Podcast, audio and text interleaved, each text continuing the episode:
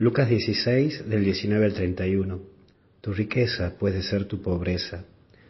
En primer lugar vemos el rico. Este hombre es presentado con algo que puede estar en vos y también en mí, la autosuficiencia. Esa autosuficiencia te lleva a creerte que puedes con todos y que generas en lo que te rodean.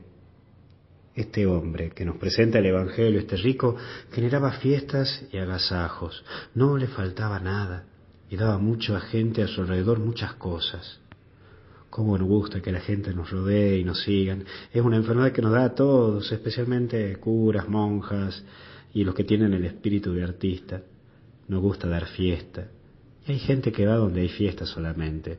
Esto me pasa, que cuando uno genera, cuando uno se pone como centro y todo lo buscan, cae en la indiferencia y en la autosuficiencia. No ve al necesitado, no ve al que sufre. Y eso puede que te esté pasando también a vos. Estás tan metido en tus cosas que no te estás dando cuenta del necesitado que puede ser tu hijo, tu mujer, tu marido. La indiferencia es consecuencia de la autosuficiencia.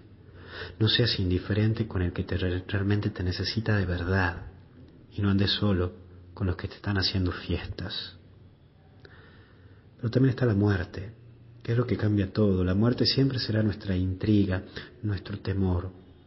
Esta vida es corta y no me cansaré de decírtelo. No dejes de vivir esta vida y que la muerte te sorprenda pero viviendo y no esperando que llegue o buscándole a la muerte propiamente. Viví y comprometerte con la vida. Pero también valorar, tenés que valorar lo que tienes, aprender a valorar la vida, la salud, tu familia, tu comida, tu historia, porque otros simplemente no lo tienen.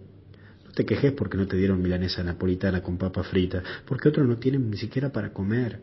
No te quejes de esa mamá o ese papá que tiene este carácter o el otro, porque otros ni siquiera lo han conocido. ¿Cuántas veces nos quejamos de tantas cosas? En fin, solo por hoy te propongo que no te quejes y valora lo que hoy tenés. Que Dios te bendiga y te acompañe muchísimo en este día y María te cubra con su manto. Te bendiga Dios en el nombre del Padre, del Hijo y del Espíritu Santo. Y hasta el cielo no paramos. Mucha fuerza y mucho ánimo para seguir adelante.